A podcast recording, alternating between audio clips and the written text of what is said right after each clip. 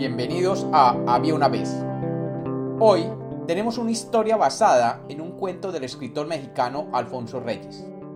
Una historia con palabras. Bienvenidos de nuevo a Había una vez. Espero que lo disfruten. Había una vez. Había una vez un poeta que cansado de tratar de vivir de su poesía, decidió hacer de su segunda pasión su modo de vida. Su madre, una mujer que había hecho de la culinaria un arte, le había enseñado cómo, con unos pocos productos básicos y con el uso de alguna que otra especia, se podría preparar los más suculentos manjares. Así que el poeta se había decantado finalmente por la cocina como su modo de expresión y sustento. Tomando un pequeño lugar, feo y maloliente, lo transformó en un bello y glamuroso centro de preparación de novedosos platillos. Con toda la delicadeza que solo un poeta puede tener, escribió las recomendaciones para sus clientes. Y sus clientes se multiplicaron en cuestión de días.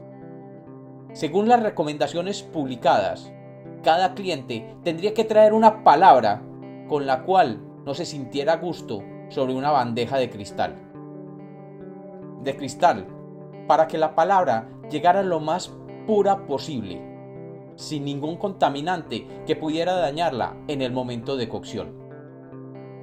Así, la fama del lugar fue creciendo y los clientes se arremolinaban afuera de su local con la esperanza de convertir aquella palabra que mal les sonara en algo maravilloso que pudieran disfrutar cuando saliera de su boca. Cuando una palabra llegaba en su bandeja de cristal, el poeta, suavemente, la retiraba con una espátula igualmente de cristal, y sin dejar que ninguna otra palabra se acercara a ella, la depositaba en una superficie de titanio, dentro de un horno calentado a la perfección, como su madre le había enseñado.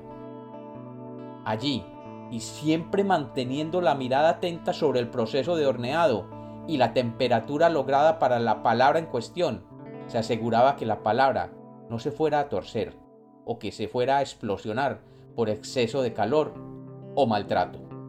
Cuando la palabra lograba la temperatura requerida, el poeta la espolvoreaba cuidadosamente con algún acento de la región y cuidadosamente la giraba para que tomara los colores adecuados para su consumo. El resultado de este proceso era una palabra totalmente nueva, con exquisitos matices que sirvieran al paladar y al oído más delicado.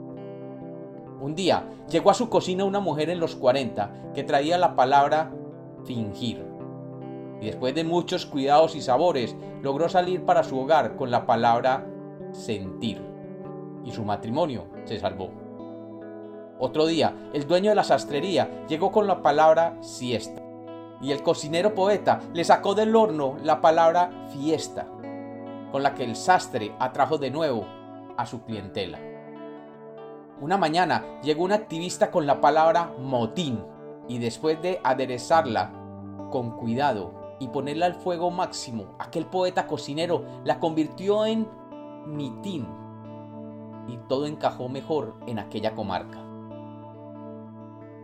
Cuenta el poeta que un día le llegó la palabra madera y que no sabía cómo cocinarla. Después de mirar en su alacena llena de los más exóticos productos y especias de Oriente, encontró cómo marinarla para obtener la más sensual cadera. Y su dueña salió feliz a recorrer el pueblo. Y así, entre palabras toscas, fuertes, inútiles y aburridas, la cocina de aquel poeta se llenó de sabores, olores y sonidos llenos de placer para sus clientes. Pero un día, un día, llegó a su cocina un juglar que recorría los pueblos contando historias y le llevó un cofre de cristal con la palabra fábula. El poeta Sabiendo el poder de esa palabra, dudó mucho en ponerla al horno, pero finalmente, atreviéndose, la colocó sobre la superficie de titanio, sin nada más. Y subiendo la temperatura del horno al máximo, la dejó allí con la puerta del horno abierta. Han pasado varios años, y aún por la puerta de aquel horno y de aquella cocina han salido las historias y las palabras más hermosas que hombre alguno pueda escuchar. Tantas que cada habitante del pueblo rigurosamente pasa todos los días por aquel lugar esperando que la nueva palabra saliera del horno. Y todavía, la palabra original no muestra señales de lograr el punto óptimo de cocción. Y como los cuentos nacieron para ser contados, este es otro cuento de Había una vez.